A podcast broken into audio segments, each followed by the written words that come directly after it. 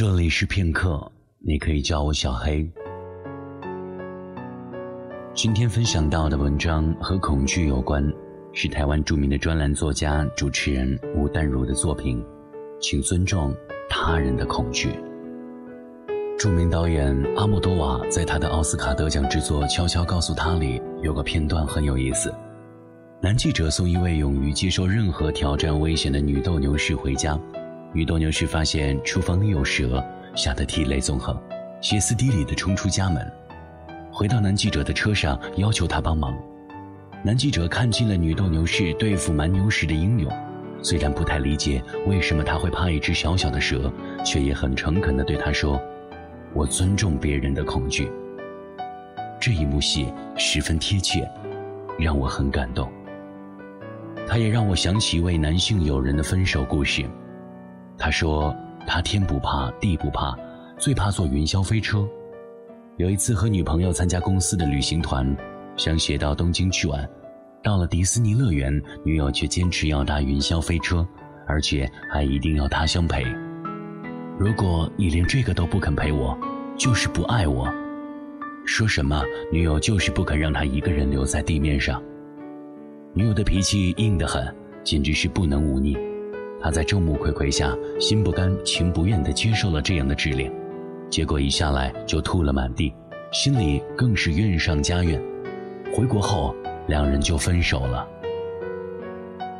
你爱我，所以你一定要。很多人对情人都有这样的要求，可能是要孝敬父母，也可能是借我钱，也可能只是打蟑螂或是跑跑腿。我曾经看过一个大老板的太太笑着说。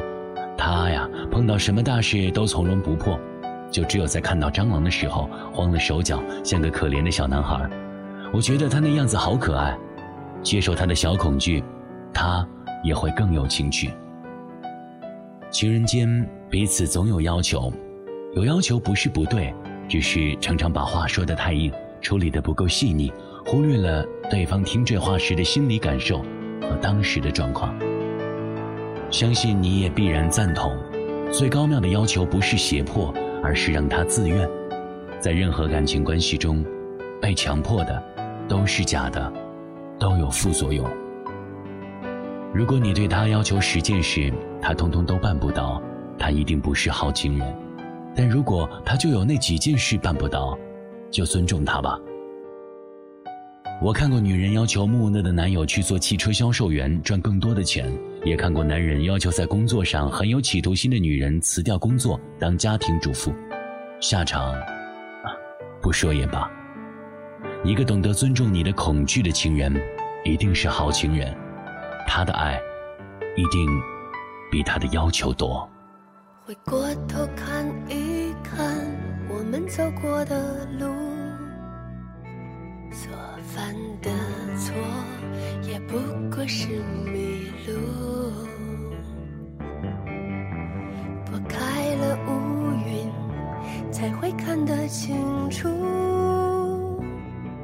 那是谁都在乎，是谁先低头认输。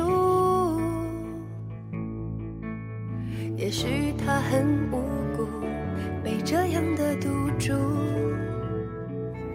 所以糊涂，才爱得很残酷。从前追的幸福。现在看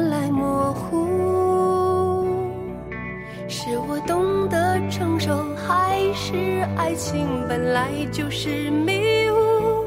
我害怕幸福飞走，所以才会哭。你害怕弄丢了它，所以才无助。直到某天清晨，想那一幕，才发现已不知足。我害怕幸福不会，所以才不哭。你害怕找不到他，所以才撑住。原来我们只是在爱的沿途，中遇